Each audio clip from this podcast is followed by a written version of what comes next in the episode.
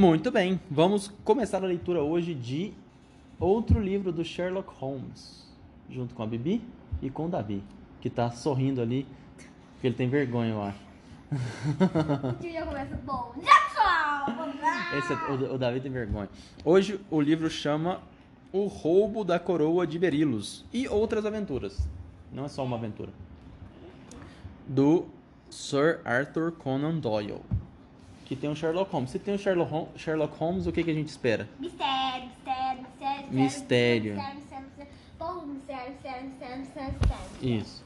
E o que, que é importante numa, história de mistério? A gente não pode perder o Mistério. raciocínio, né? A gente tem que saber os personagens direitinho. Então, quando aparecer um personagem, a gente fala, ó, esse personagem foi a primeira vez que apareceu, eu já conheço ele ou não. Sherlock Holmes, Watson, não sei mais. Isso, Sherlock Holmes, Watson, e agora tem os outros Lawrence, personagens que a gente não Lawrence, conhece.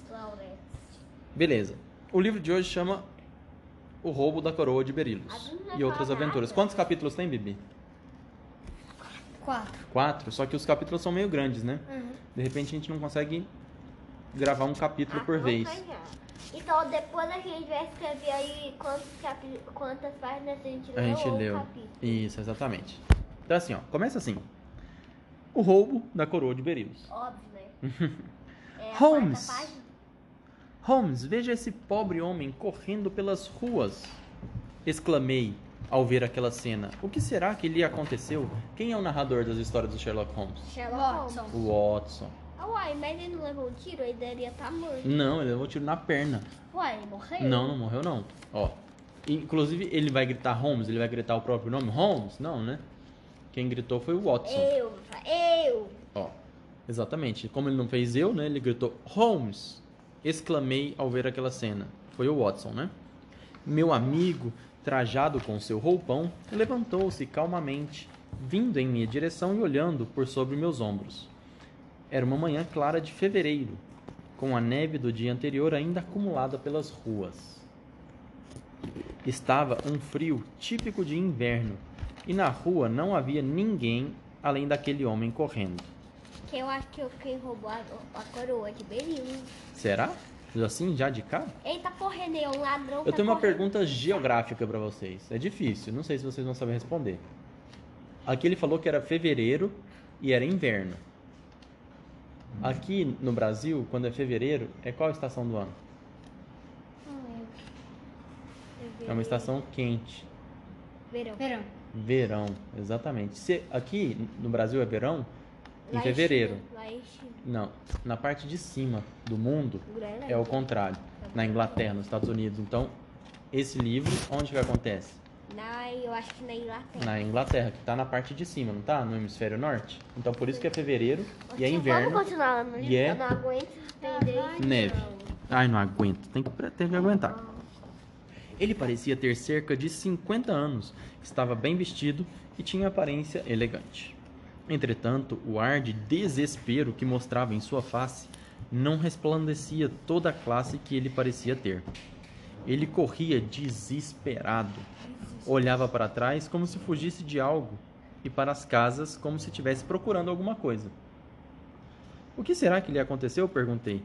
Você reparou que ele está olhando o número das casas? Acho que ele está vindo para cá. Para cá? Ah, Sim. tá Deve querer meus conselhos profissionais. Ele vai, roubar, ele vai roubar algo. Ele vai roubar todas as casas. Hum. Até achar uma coroa muito linda e vai colocar na cabeça e vai falar, eu sou rei, eu sou rei. Aí vai matar todo mundo, depois ele vai ser o rei. Admiro a criatividade, mas não sei se é isso não. Ó, enquanto Holmes falava, o homem parou em nossa porta e bufando tocou a campainha. Alguns instantes depois, ele estava parado em nossa sala com um olhar fixo e com um ar de desespero tão grande que sentimos grande compaixão por aquele senhor. Ele ficou um tempo sem conseguir falar uma palavra sequer. De repente, em um ato de loucura, ele começou a pular pela sala e foi bater a cabeça contra a parede. Ficou doido. Nós o seguramos e impedimos que ele se machucasse gravemente. Sherlock Holmes o acalmou e fez com que ele sentasse no sofá. Você está aqui para me contar sua história, certo? Imagino que esteja estressado, mas se acalme e, quando puder, compartilhe tudo comigo. O homem continuou sentado. Passou um lenço em sua testa e então disse: Os senhores devem me achar um louco. Claro, né? Começou a bater a cabeça na parede. Percebo que você está com algum problema grave, disse Holmes. É, não precisava ser nenhum Sherlock Holmes para descobrir isso, É né? Alzheimer, Problemas. como que se faz, agora cabeça. Acho que não. Problemas suficientes para me tirar completamente a razão.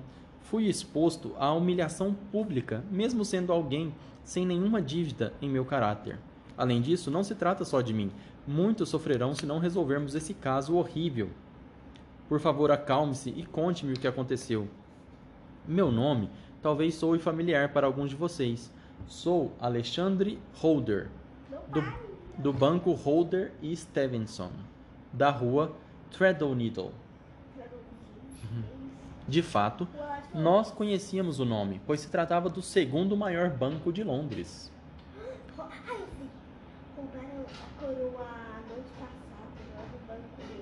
Hum, foi isso? Será?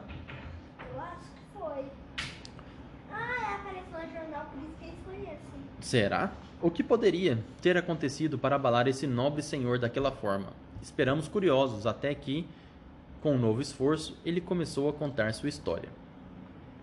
Sinto que tempo é dinheiro, por isso corri até aqui quando o inspetor da polícia sugeriu que eu procurasse sua ajuda. Vim até a Baker Street de metrô e corri pelas ruas para achá-lo.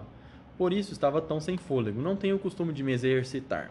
Deixe-me agora lhe expor os fatos de forma clara e concisa. Agora atenção, hein? Ele vai expor o que aconteceu. Com certeza, o senhor sabe que o sucesso de um banco depende de sua capacidade de encontrar investimentos interessantes e lucrativos para o futuro. Uma das formas mais rentáveis que encontramos É é a de empréstimos com garantias.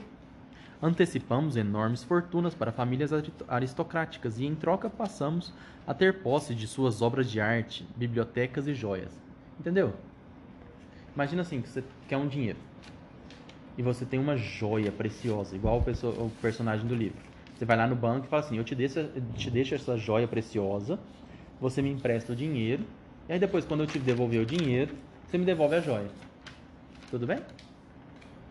Tudo bem? Sim, mas é e se ele, e se ele gastar o dinheiro?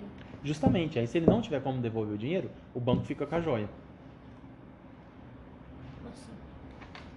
Não entendo nada. Ó, Já arrumamos tudo, agora vamos continuar. Ontem eu estava em meu escritório quando um dos funcionários do banco me avisou que um senhor da mais alta sociedade estava querendo falar comigo. Fiquei impressionado pela honra e até dizer isso a ele, mas o homem se antecipou em já me falar da sua necessidade. Mr. Holder, que é o dono do banco, fui informado de que o senhor faz empréstimos em dinheiro, disse ele. O banco faz quando a garantia é boa. É essencial para mim conseguir 50 mil libras imediatamente. Libra É claro. mais que ouro. Euro. Libra mais que euro. É claro que eu Libra mais que conseguiria. dólar. Ah, É. é, óbvio. que Aham. Euro é mais que dólar, então libra é mais que euro. Então é É claro que eu conseguiria esse dinheiro facilmente pedindo aos meus amigos, mas preferi tratar desse assunto de maneira profissional. Nossa senhora, não é possível. Obrigado. Em quanto tempo o senhor pagará essa quantia? Tá vendo? O cara tá perguntando em quanto tempo ele vai devolver. Na próxima segunda-feira receberei um valor elevado e poderei arcar com os meus compromissos, mas é essencial para mim obter o dinheiro agora. Para fazer um empréstimo em nome do banco, preciso que o senhor me deixe alguma garantia. Aí, ó. Prefiro que seja assim, disse o homem erguendo uma caixa de marrom, uma caixa de marronzinha que estava escrito ao seu lado. Coroa de beleza. Acredito que o senhor já tenha ouvido falar na coroa de Berilos. Uma das joias mais raras do império, disse eu.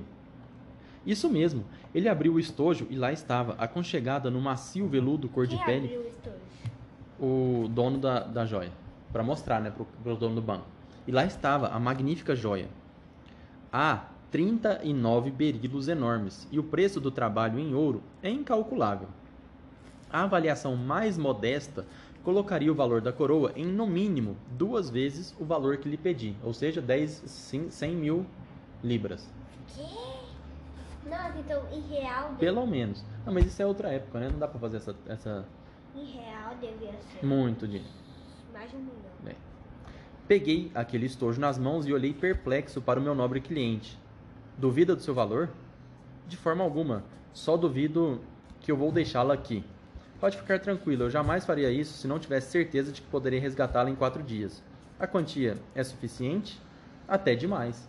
Então o cara do banco falou: tudo bem, a gente vai receber a coroa e eu vou te dar os 50 mil que você está pedindo. Não, os 100 mil, né? Não, não, não, 50 mil. Só 50 mil? Uma O- coroa de berinho? O cara tá pedindo isso.